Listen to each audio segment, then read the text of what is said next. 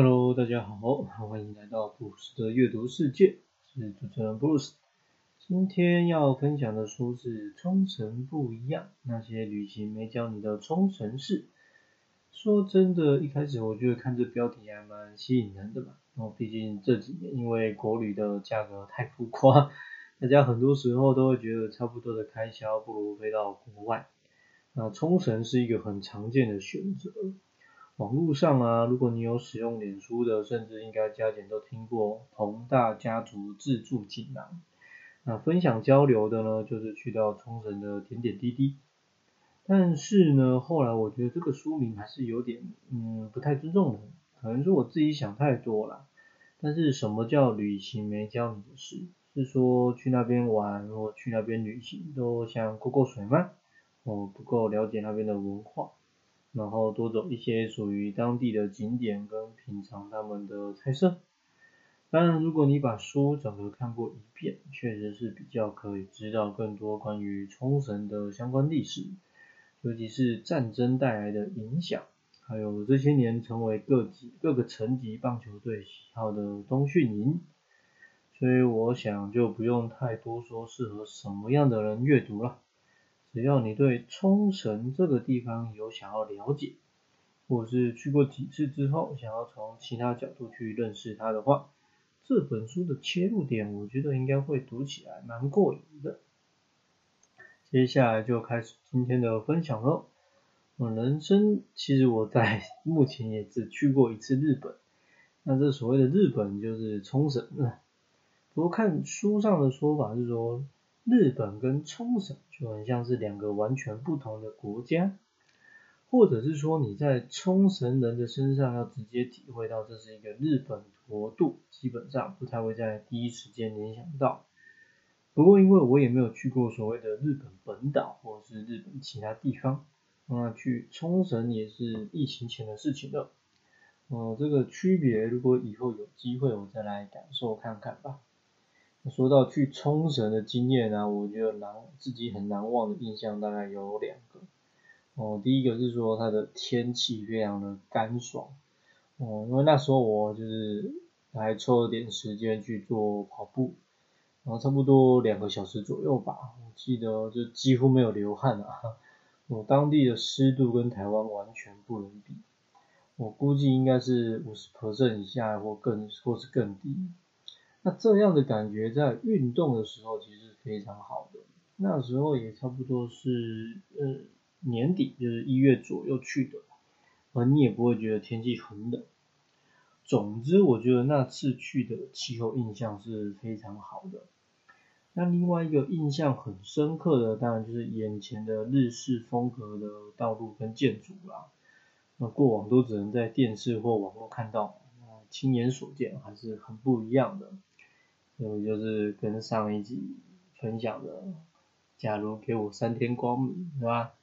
你即便用眼睛看，那你眼睛看到的跟你现场亲自体会到的，它绝对是有很大的差异性。那去冲绳的时候还会选择自驾了，哈，好了，自驾就不多说了，这大家应该有差不多的经验，因为要从左驾换成右驾。那不过我觉得比较惊人的是，我有看到当地的这个少棒球场。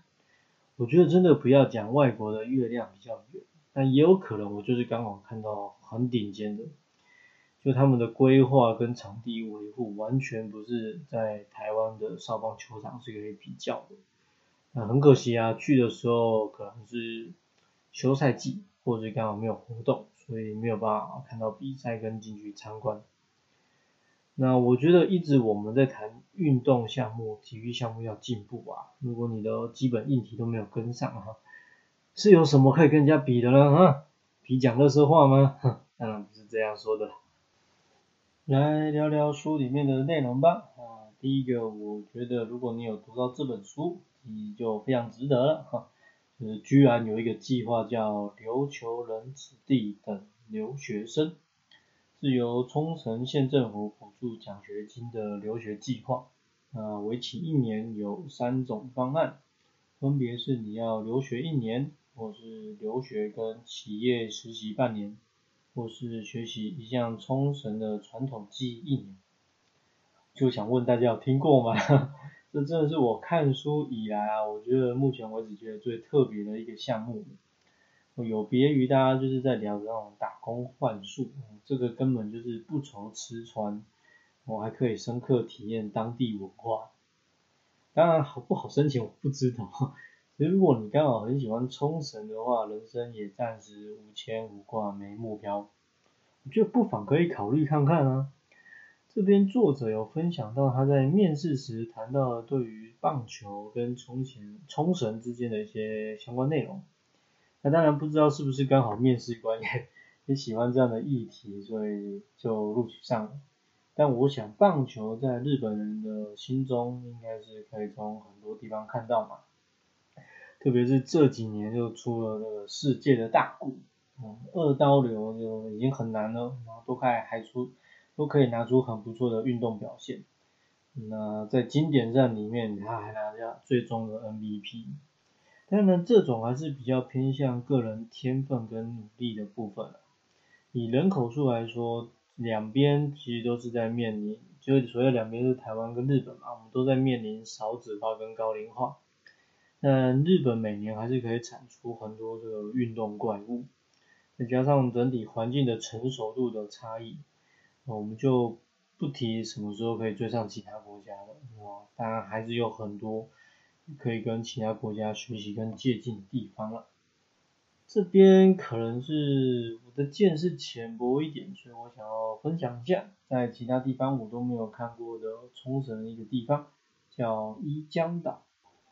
它就是一个作者因为实习嘛，然后有机会去到的小岛。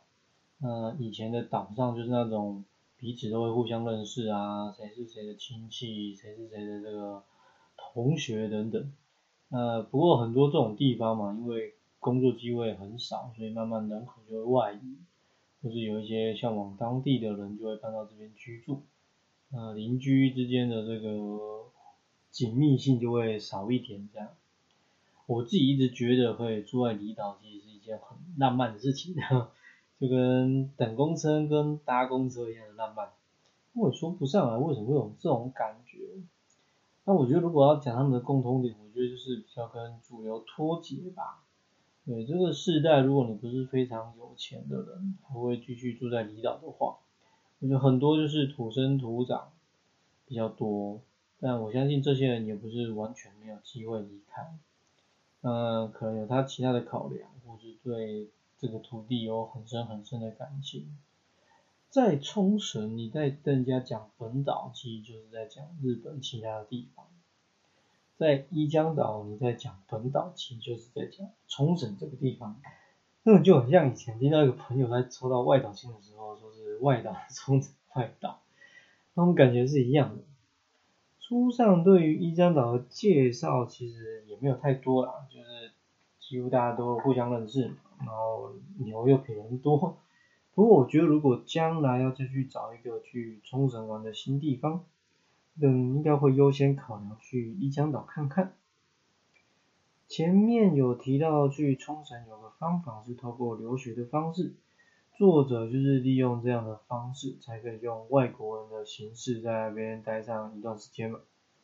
然后作者之前也有出过书，前面有说是一个棒球迷，所以选择了在出版社做实习。说起来真的是，我觉得还蛮羡慕的哈，就几乎可以说是你用着免费的资源，然后工作的便利，让自己可以更加了解跟贴近自己有兴趣的东西。我觉得兴趣结合工作的楷模，差不多就是这样。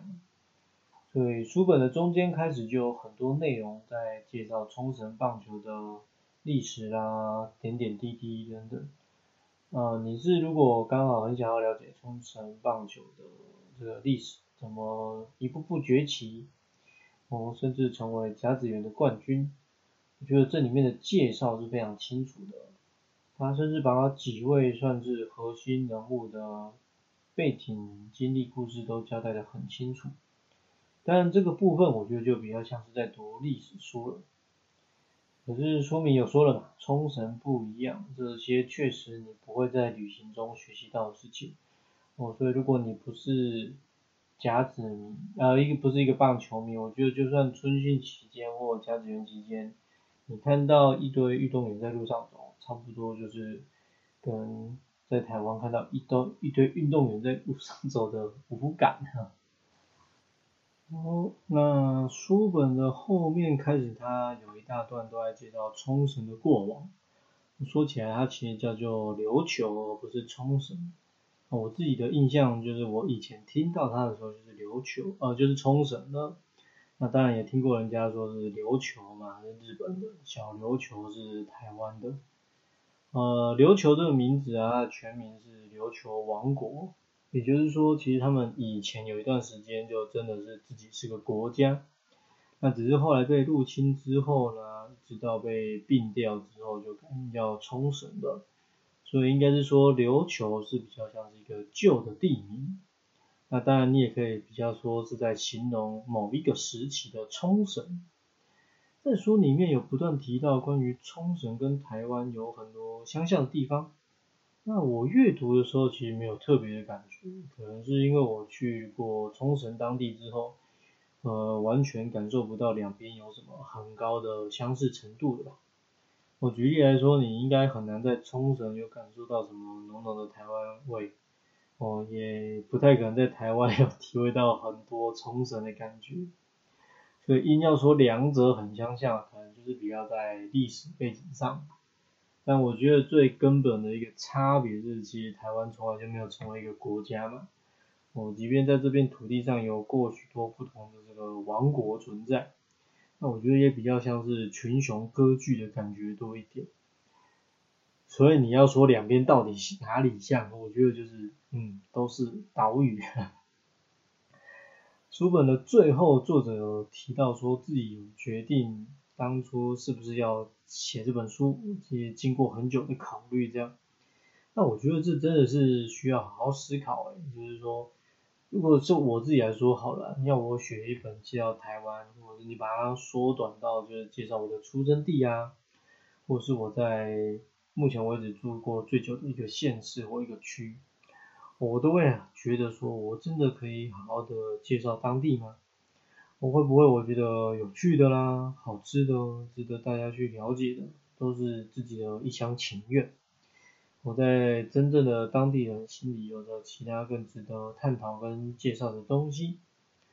不过作为一个外国留学生啊，也不过就是去冲绳待上一年就要出版自己的所见所闻，你确实也很难说是真正了解这片土地。不过我觉得最值得推崇的还是作者在很多历史内容的考古跟讲究。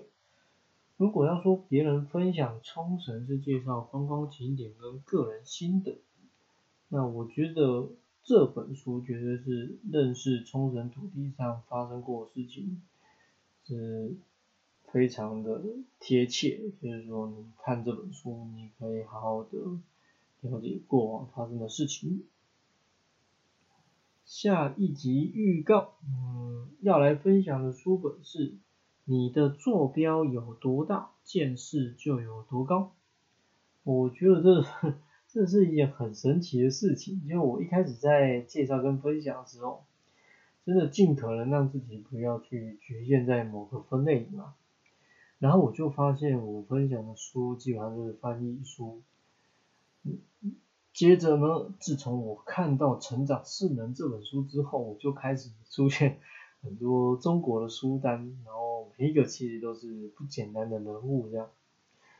这本书的作者叫罗振宇，啊，基本介绍就是他是开启知识付费的第一人。那撇开行销手法不说啊，在阅读这本书的时候，我觉得他的思维又跟前面两本呢不太一样。所以我真的觉得要感谢这些愿意出版出书分享，然后也愿意有出版社把他们的东西引进到台湾。我这是从其他角度去解构其他成功企业的好书。如果你有兴趣的话，可以先去预约来看，或是等我来跟你聊聊。我是 Bruce，下次见喽。